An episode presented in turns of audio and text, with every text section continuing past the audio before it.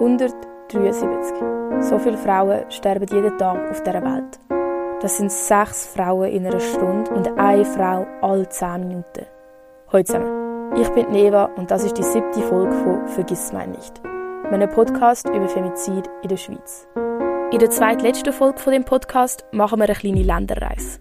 Femizid sind nämlich längstens nicht nur ein Problem in der Schweiz. Darum möchte ich euch anhand von vier Ländern Gemeinsamkeiten und Unterschiede zu der Schweiz aufzeigen und schauen, was die Schweiz von ihnen lernen könnte. Aber fangen wir am besten einfach an.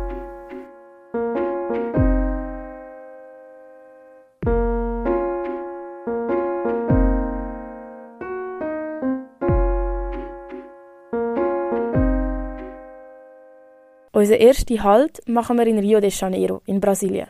Brasilien liegt auf dem Platz 5 mit dem meisten Femizid weltweit. Elf Frauen pro Tag sterben. Die Problematik ist nichts Neues und der Frauenhass systematisch. Die brasilianischen Frauen werden sexualisiert und die letzten drei Jahre hat Brasilien einen Rechtsextremen als Präsident gehabt.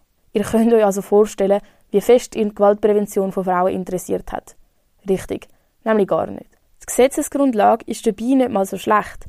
2006, während der Amtszeit vom ehemaligen Präsident Lula da Silva, wird das Gesetz Maria da Peña eingeführt. Benannt ist das Gesetz nach einer gleichnamigen Apothekerin. Sie ist selber jahrelang von ihrem damaligen Ehemann misshandelt worden, bis er am Ende versucht, sie im Schlaf zu erschiessen. Sie überlebt es, sitzt aber mittlerweile im Rollstuhl. Der Prozess gegen ihren Ex-Mann geht 18 Jahre. Am Ende sitzt er nur zwei Jahre in Haft. Als eine der ersten brasilianischen Frauen geht sie damit an die Öffentlichkeit. Und es hat sich gelohnt. Das nach ihrem benannten Gesetz wird von der UNO als drittbestes weltweit zum Schutz von Frauen vor häuslicher Gewalt eingestuft. Für die Folge habe ich mit Nicole Anliker geredet. Sie ist von 2018 bis 2021 Lateinamerika-Korrespondentin der NZZ. Gewesen. Mittlerweile ist sie nicht mehr im Ausland, aber immer noch bei der NZZ als stellvertretende Chefredaktorin und Leiterin vom Newsroom. In ihrem letzten Artikel als Auslandskorrespondentin hat sie sich mit der Gewalt gegen Frauen in Brasilien auseinandergesetzt. Sie hat mir erzählt, was das Gesetz Maria da Peña so gut macht. Es ist halt ein sehr umfangreiches äh, Gesetz, wo eigentlich also, äh, mehr Prävention, also quasi für Prävention ist. Also man hat äh, aufgrund von diesem Gesetz hat man Kontakt- und Annäherungsverbot, man hat Gebaut, es gibt extra, extra Polizeiposten, für weibliche Opfer von häuslicher Gewalt. Ähm, das ist eigentlich, das heisst, das ist vor allem auch für Frauen gedacht, die Opfer sind von häuslicher Gewalt. Oder? Das funktioniert eigentlich so, mein Mann hat mich abgeschlagen. Ähm, ich gehe jetzt, ich gehe jetzt, ich gehe jetzt zum Polizeiposten und mache jetzt ähm, den Anzeigen, weil er das gemacht hat. Ähm, das ist ein Ort, wo nur Frauen sind. Also das heisst, äh, nur Frauen machen eigentlich das den ganzen Tag. Sie fühlen sich natürlich dort in einem geschützten Rahmen. Und dann wird sofort auch erlaubt, dass der Mann oder der Lebenspartner oder der Ex, so werden so ähnlich, sofort zum Beispiel Kontakt und ein Annäherungsverbot hat. Und ähm, es gibt auch ganz spezielle, zum Beispiel Polizeipatrouillen wo bedrohte Frauen regelmäßig besuchen, um zu wissen, ob, äh, ob ihre Ex-Männer oder über ihre Männer oder was auch immer ist, dann wirklich die Distanzen einhalten oder nicht. Das wird so gemacht, die Kontrollbesuche.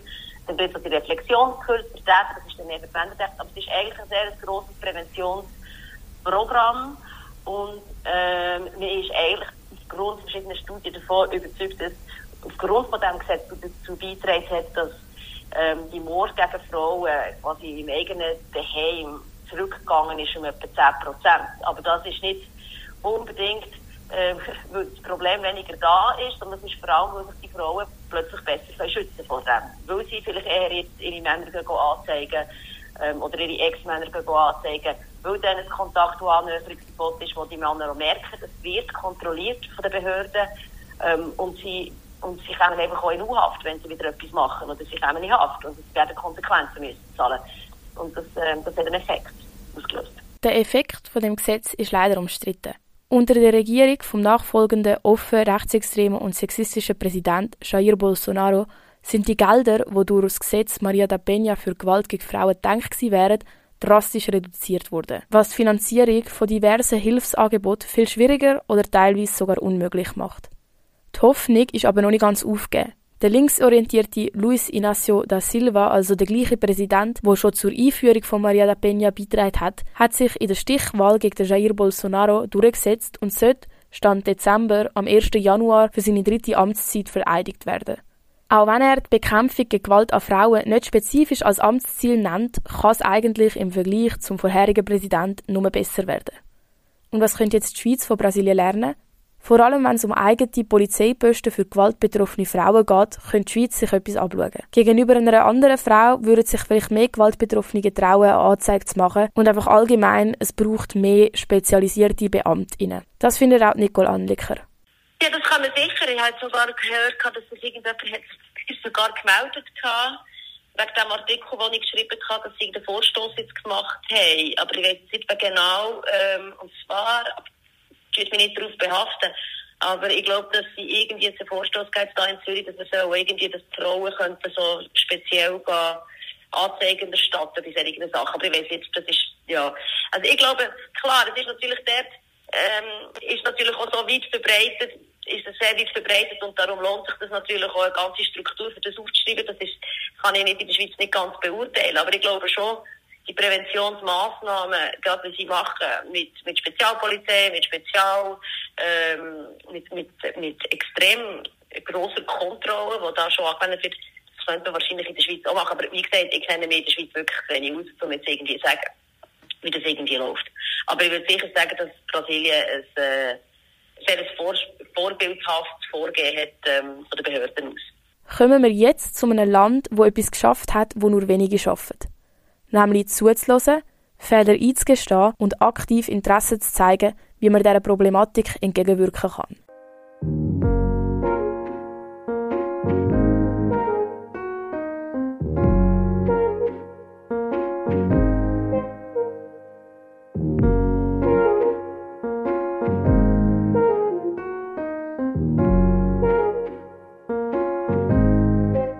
Ich rede von Frankreich. In unserem Nachbarland haben vor allem 2019 grosse Proteste stattgefunden. Der Begriff Femizid wird immer mehr verwendet.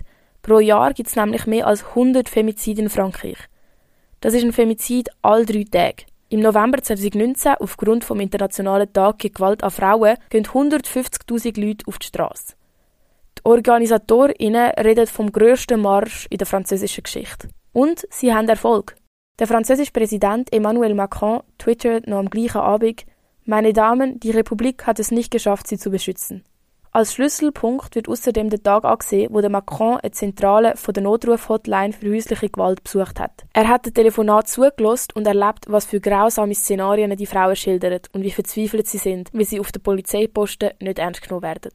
Und vielleicht ist das auch der Grund, wieso es nicht nur bei dem Tweet geblieben ist. Etwas, was sich nämlich viele AktivistInnen schon lange wünschen, ist ein sogenannter Grenell über Gewalt an Frauen. Grenell, mit dem ist ein runder Tisch gemeint, an dem BürgerInnen und Regierung zusammenfinden. Und genau der findet dann auch zwischen dem 3. September und dem 25. November 2019 statt. Es werden Massnahmen wie die Finanzierung von 1000 neuen Frauenhausplätzen oder die Einrichtung von mehr Anwaltschaften mit dem Schwerpunkt häusliche Gewalt festgelegt. Weitere Vorschläge, die sich daraus ergeben haben, sind, dass die ärztliche Schweigepflicht in schweren Fällen von häuslicher Gewalt vermindert gilt. Ausbildungen für Lehrerinnen zum Thema Gleichstellung oder die Überwachung von Tätern von häuslicher Gewalt mit elektronischen Armbändern sollen ebenfalls eingeführt werden. Allerdings kritisieren Frauenverbände weiterhin den Mangel an Präventionsmaßnahmen und die fehlende Unterstützung der Hinterbliebenen.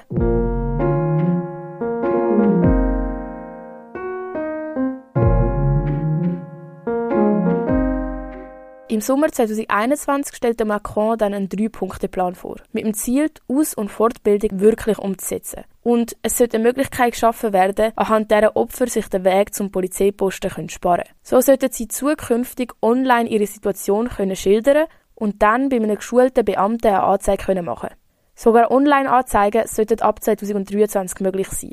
Es steht aber noch mehr auf dem Plan. Die Regierung hat vor, sexistische Beleidigungen als eigenes Delikt einzuführen und auch das Budget für das Ministerium für Gleichstellung sollte aufgestockt werden. Trotzdem gibt es in der Vergangenheit in Frankreich immer wieder kleine Proteste, weil Frauen nach einer Vergewaltigung auf Polizeiposten immer noch gefragt werden, was sie angehabt haben und ob sie es genossen haben. Was man aber der französischen Regierung wirklich hoch anrechnen muss, ist, dass sie den Dialog zwischen BürgerInnen und Regierung eröffnet haben, zugelassen haben und auch wirklich bereit sind, etwas zu verändern. Der Dialog fehlt in der Schweiz. Und klar, Massnahmen durchsetzen ist in Frankreich vielleicht ein einfacher, weil sie keinen Föderalismus haben. Aber der Föderalismus kann auch nicht unbegrenzt als Entschuldigung für viel zu langsame Fortschritte dienen. Zumindest meiner Meinung nach. Und jetzt ab über Grenzen in den Süden. Als letztes gehen wir nämlich nach Spanien. Ein Musterschüler, wenn es um Schutz von gewaltbetroffenen Frauen geht.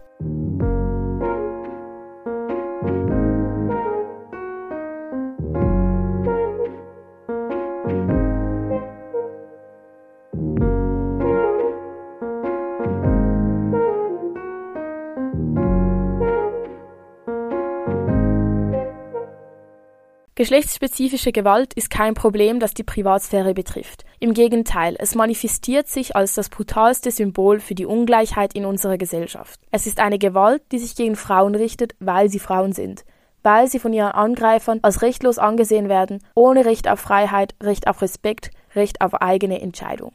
Das sind die ersten Ziele aus dem spanischen Gesetz zum Schutz von Frauen. Und man kann es fast nicht glauben, aber das Gesetz ist schon 2004 unter der sozialistischen Regierung von José Luis Rodríguez eingeführt worden. Ein Entscheid, dem alle politischen Fraktionen im Parlament zugestimmt haben. Zum Vergleich. 2004 ist in der Schweiz gerade mal eingeführt worden, dass Vergewaltigungen in der Ehe von Amtes wegen verfolgt werden. Und es ist erst 15 Jahre her, seit auch noch der letzte Kanton das Frauenstimmrecht angenommen hat. Das spanische Gesetz ist aber wie in Brasilien nur einer Frau zu verdanken, die ihre Geschichte mit der Öffentlichkeit teilt hat. Entscheidung, für die sie mit ihrem Leben gezahlt hat. Ihr Name ist Ana Orantes. Sie hat 1997 in einem Fernsehauftritt von den jahrelangen Misshandlungen durch ihren Ex-Mann und von den 15 Anzeigen, die sie gegen ihn erstattet hat, erzählt. 13 Tage nach dem Auftritt wird sie von ihrem Ex-Mann umgebracht. Ähnlich wie in Brasilien ist auch vor dem Fall von der Ana Orantes in der Öffentlichkeit nie wirklich über Gewalt an Frauen geredet worden. Doch vor allem nachdem der damalige Vizepräsident ihren Tod als Einzelfall und Werk von einem Exzentriker bezeichnet, tut sich etwas in der spanischen Gesellschaft. Es gibt Demonstrationen und das Motto Ana somos todas, also wir sind alle die Anna, verbreitet sich. Kommen wir jetzt zu den wichtigsten Schwerpunkten von dem Gesetz, wo die Schweiz sich echt noch etwas abschauen könnte.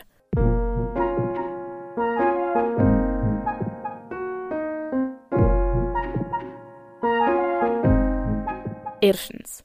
Lehrkräfte werden zum Thema Gleichberechtigung ausgebildet. Zweitens. Frauen können sieben Tage in der Woche die Nummer 016 anrufen. Unterstützung gibt es auf 50 verschiedene Sprachen und zum Schutz vom Opfer wird die Nummer nicht auf der Telefonrechnung angezeigt. Drittens. Es gibt spezielle Gerichte und Schwerpunktsanwaltschaften, die sich mit häuslicher Gewalt befassen. Nur dort werden die Fälle behandelt, was ein schnelleres und gerechtes Verfahren ermöglicht. Viertens. Opfer, die in einer Beziehung oder Ehe mit dem Täter sind oder gsi sind, bekommen kostenlose, legale Unterstützung. Außerdem gibt es seit 2009 ein Überwachungssystem für Täter von häuslicher Gewalt in Form von einem elektronischen Armband. Die Opfer bekommen ein anderes Gerät, das an ein Handy erinnert.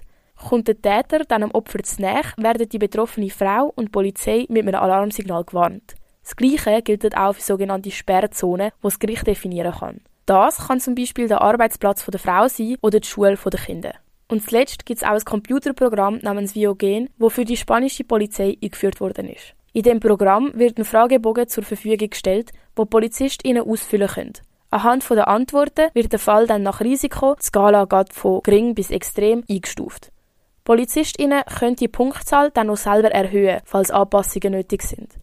Je nach Risikostufe werden entsprechende Schutzmechanismen vorgeschlagen. Das können regelmäßige Telefonate mit dem Opfer bis hin zu Personenschutz sein. Daten von Viogen, also die Anzahl von im System erfasster Personen, sind öffentlich zugänglich. Man muss aber erwähnen, dass das Programm eine gewisse Fehleranfälligkeit hat. Wenn Fälle falsch und zu tief eingestuft werden, kann es sein, dass die eigentlich nötigen weiteren Schritte nicht eingeleitet werden. Trotzdem, in Spanien sind Femizid ein öffentliches Thema. Sie werden also als ein gesellschaftliches Problem anerkannt und nicht als Einzelfall abgestempelt. Übrigens, vielleicht sind euch ein paar von den spanischen Massnahmen bekannt vorgekommen. Frankreich hat sich nämlich mit ihren Massnahmen auch teilweise an denen in Spanien orientiert. Und die Schweiz? Mögt ihr euch noch an Miriam Reber aus der Folge 5 erinnern? Sie hat ja Folgendes erzählt. Ähm, KKJDD geht auch nach Spanien im Januar und geht mal bei den Spaniern hören, wie machen sie das und wieso sind sie so, also was führt dazu, dass sie so erfolgreich sind mit dem, sodass man vielleicht auch lernen von einem anderen Land, wie man das gut machen kann. Und wenn alles gut läuft, dann übernimmt die Schweiz vielleicht auch bald ein paar spanische Massnahmen. Die Frau Reber hat dann aber auch noch erzählt, warum man eben nicht einfach so alle Länder miteinander kann vergleichen kann. Wir müssen aber auch sehen, oder, dass ein Land wie Spanien, jetzt nochmal als Beispiel, viel großräumiger ist viel größer ist. Also wenn man jetzt jemandem sagt, zum Beispiel, er darf nicht mehr nach Madrid kommen, zum Beispiel. Madrid ist relativ eine große Stadt und dann sagt man vielleicht bis irgendwie 10 Kilometer außen an Madrid darf einer gar nicht mehr hin. Dann hat er immer noch einen grossen Teil von Spanien, wo er hin darf, wo er kann arbeiten oder was auch immer. In der Schweiz ist es manchmal so, dass halt dann die äh, wir sind, äh, wir haben jetzt, ähm, dass man so einen Rayon gar nicht so groß kann fassen und das macht es dann zum Teil schwieriger, oder zum beim Notfallknopf dann rechtzeitig dort sein, wenn er über die Grenzen übergeht. Oder wenn die Grenze nicht so weit weg ist vom Opfer selber, dann ähm, muss ja die Polizei aber gewisse Zeit haben, um können handeln. Und so Sachen, wenn wir jetzt mal mit Spanien noch klären, wie machen sie das genau, zum schauen, was für eine gute Praxis könnte man für die Schweiz übernehmen. Außerdem fehlt immer noch eine international einheitliche Definition, was den Vergleich von verschiedenen Ländern genauso erschwert wie der Fakt, dass nicht alle Länder a. eine Kriminalstatistik haben und b. man nicht kann garantieren, wie wahrheitsgetreu die Daten sind. Das United Nations Office on Drugs and Crime, kurz UNODC, hat das Jahr im April zusammen mit UN Women sogar eine internationale Definition vorgeschlagen, an der Kriminalstatistiken sich orientieren sollen. Definiert wird der Femizid nach der UNODC als eine vorsätzliche Tötung mit geschlechtsspezifischer Motivation. Die Schweiz hat also sogar schon eine Definition, wo sie könnten ins Strafgesetzbuch und die Kriminalstatistik aufnehmen. Wenn aber weiterhin die Notwendigkeit vom Begriff abgestritten wird, dann sind die Chancen dafür eher klein. Nicole Anliker, die wir am Anfang von dieser Folge gehört haben, ist wie bereits erwähnt stellvertretende Chefredakteurin. Ich habe sie dann noch gefragt, warum die NZZ den Begriff nicht wirklich verwendet. Den Begriff Femizid haben wir bei uns nicht im Vademekum inne. Ähm, das hat auch damit zu tun, dass er noch immer in unseren Breitengrad eigentlich nicht wirklich geläufig ist. Ich würde jetzt mal behaupten, wenn wir auf die Straße fragen, äh, was Femizid bedeutet, bedeutet das nur eine gewisse Gruppe von Leuten weiss. Und tatsächlich ist halt auch jetzt sehr unterschiedlich natürlich zu anderen Ländern, gerade in Lateinamerika. Bei uns ist es kein eigener Strafbestand. Ähm, in, in vielen Ländern von Lateinamerika ist es halt wirklich einen eigenen Strafbestand, das ist im Gesetz so und es wird auch Angst bestraft, ähm, Femizid selber als, ein, als einfach ein Mord. Äh, das, wird, das wird anders beurteilt und weil es bei uns nicht gibt, ist, ist das halt einfach noch nicht so ein Begriff, der für sich steht. Das heisst, die Medien benutzen den Begriff Femizid nicht, weil er nicht ein offizieller Begriff im Strafgesetzbuch ist. Ein offizieller Begriff wird Femizid aber nur, wenn das Interesse der Bevölkerung genug gross ist. Wenn aber niemand in den Medien den Begriff benutzt, dann wird die Sensibilisierung für den Begriff viel schwieriger. Ihr merkt, es ist nicht einfach. In der nächsten und letzten Folge von dem Podcast fasse ich nochmal die wichtigsten Punkte zusammen und erzähle euch, was ich mitnehme, jetzt wo der Podcast bald fertig ist. Das ist jetzt auch schon mit der siebten Folge von Vergiss mein nicht. Auch das Mal findest du weitere Informationen in der Folgebeschreibung und einfach weil es so wichtig ist, erwähne ich es nochmal. Wenn du einen Verdacht auf häusliche Gewalt in deinem Umfeld hast oder selber von häuslicher Gewalt betroffen bist, dann findest du auch Links zu Beratungsstellen in der Folgebeschreibung. Lieber holst du einmal zu viel Hilfe als einmal zu wenig. Danke dir jetzt fürs Zuhören und ciao zusammen.